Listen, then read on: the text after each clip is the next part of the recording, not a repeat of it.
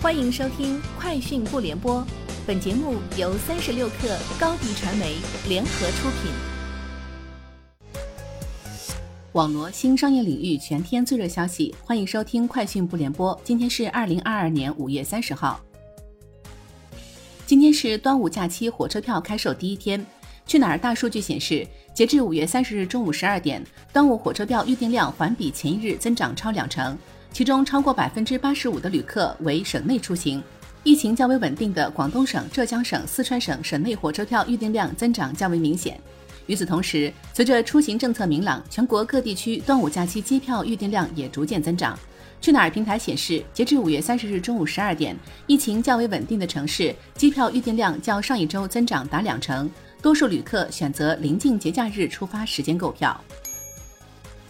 据支付宝开放平台官方消息，支付宝将开启繁星计划二点零，未来半年面向商家补贴超过百亿的公域流量，并向服务商开放流量代运营能力。据介绍，支付宝曾于二零一九年推出小程序“繁星计划”，激励生态开发者。这次二点零升级流量补贴主要面向所有小程序商家，同时这项计划也支持支付宝生态中的服务商代理商家签约投放运营，从而帮助服务商扩展商机，拓展数字化代运营业务。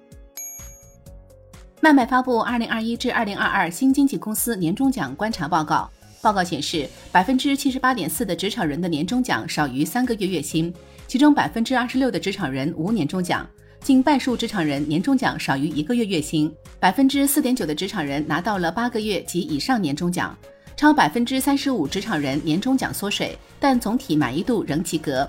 通信电子行业的有年终奖人群占比和年终奖增加人群占比均位列全行业 TOP 三。五月二十三日晚八点，京东六幺八预售全面开启。截至二十九日的数据显示，九五后的预售订单额同比增长达百分之七十五，参与预售的商品种类较去年提升超百分之二十。小米、海尔、联想、华为、美的等知名品牌预售订单额更是突破亿元。预售中六线市场表现尤为亮眼，预售订单额增速超百分之百。华为数据中心能源军团日前面向全球发布下一代数据中心理念，全新的供电解决方案——电力模块三点零。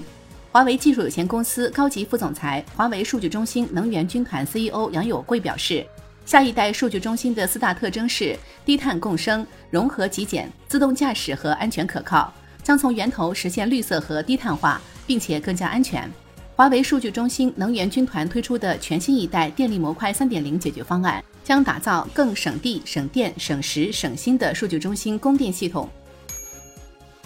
在今天的北京市新型冠状病毒肺炎疫情防控工作第三百五十场新闻发布会上，市委宣传部副部长、市政府新闻办主任、市政府新闻发言人徐和建介绍，对个别第三方检测机构以非法牟利为目的违法检测、影响数据检测准确性的违法违规行为，将依法严惩不贷。